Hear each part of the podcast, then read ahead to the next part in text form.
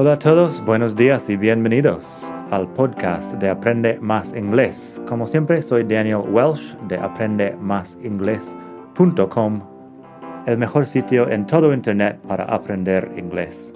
Este podcast te ayudará a hablar inglés como un nativo. Vamos allá. Hola a todos, buenos días y bienvenidos otra vez al podcast de Aprende Más Inglés. Hoy vamos a hacer un nuevo phrasal verb, uno bastante fácil hoy. Vamos a hablar del phrasal verb think over. En la web madridingles.net barra 34 puedes leer los ejemplos aquí. Este es el capítulo 34 del podcast y por eso. Así que madridingles.net barra 34 y ahí puedes leer los ejemplos. Seguimos con think over. Think over es pensar en algo en profundidad. Puedes traducirlo algo así como meditar. Algo es pensar más de lo normal. Think es pensar normalmente. Bueno, pensar de toda la vida. Think over, pensar en más profundidad. Recuerda la conjugación de think es think, thought, thought.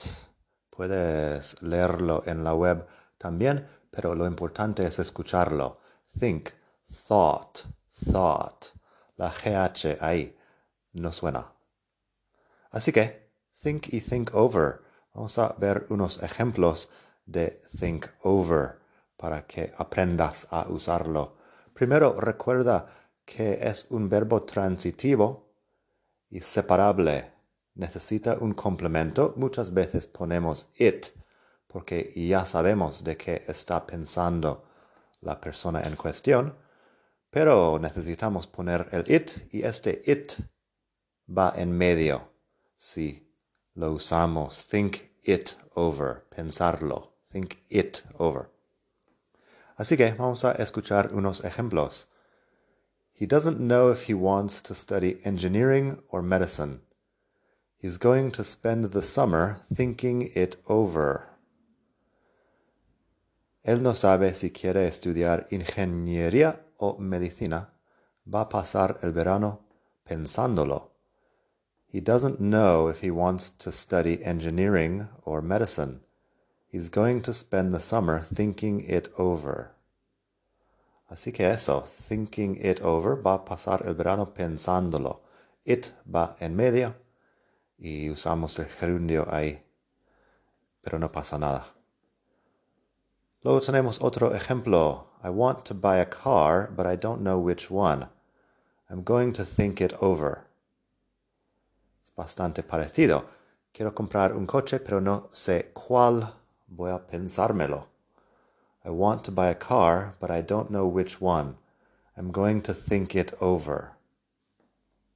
Fíjate en la pronunciación. Si hablo normal, no estoy dejando una pausa después de cada palabra. Think it over. Lo digo como si fuera una palabra. Think it over. Así que eso. Luego tenemos otro ejemplo. She's not sure if she's ready to have children. She's thinking it over. Ella no está segura si quiere o si está preparada para tener hijos. Está pensándolo. She's not sure if she's ready to have children. She's thinking it over. She's thinking it over. Lo decimos rápido, thinking it over. En estos ya hemos hablado de lo que está pensando la persona, así que usamos el it pero también podemos usar un complemento más largo. Si digo, I have to think the situation over before I make a decision, eso funciona bien porque es un complemento corto, también puede ir en medio entre think y over. I have to think the situation over before I make a decision. Tengo que pensar en la situación antes de tomar una decisión. Si tenemos un complemento más largo, suena mejor ponerlo al final. She's thinking over the various job offers she's received. Ella está pensando en las varias ofertas de trabajo que ha recibido. She's thinking over the various job offers she's received. The various job offers she's received son seis palabras y no lo vamos a poner en medio del phrasal verb. Así lo ponemos al final. She's thinking over the various job offers she's received. Última cosa de hoy es la diferencia entre think over y overthink. Tenemos muchas palabras que formamos con over, um, verbos compuestos con over, que es otra cosa que los phrasal verb. Overthink es pensar demasiado en algo, pensarlo demasiado, estresarte pensándolo. Así que, un par de ejemplos de eso. You're overthinking it. Just choose one. Estás pensando demasiado en ello. Elige uno. Simplemente. You're overthinking it. Just choose one. Y también, he never makes decisions. He just overthinks everything. Él nunca toma decisiones. Solo piensa demasiado en todo. He never makes decisions. He just overthinks everything. Y ahí en la web también tienes un artículo con más palabras con over y under.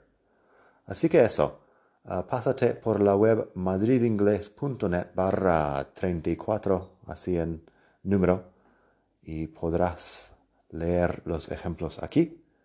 Espero que hayas disfrutado lo de think over. Y nada más, cuando estés en la web también puedes apuntarte a recibir mis lecciones por correo electrónico. Normalmente mando un nuevo phrasal verb o algo nuevo sobre los phrasal verbs cada viernes. Nada más por hoy, que pases un muy buen día. Hasta la próxima. Bye.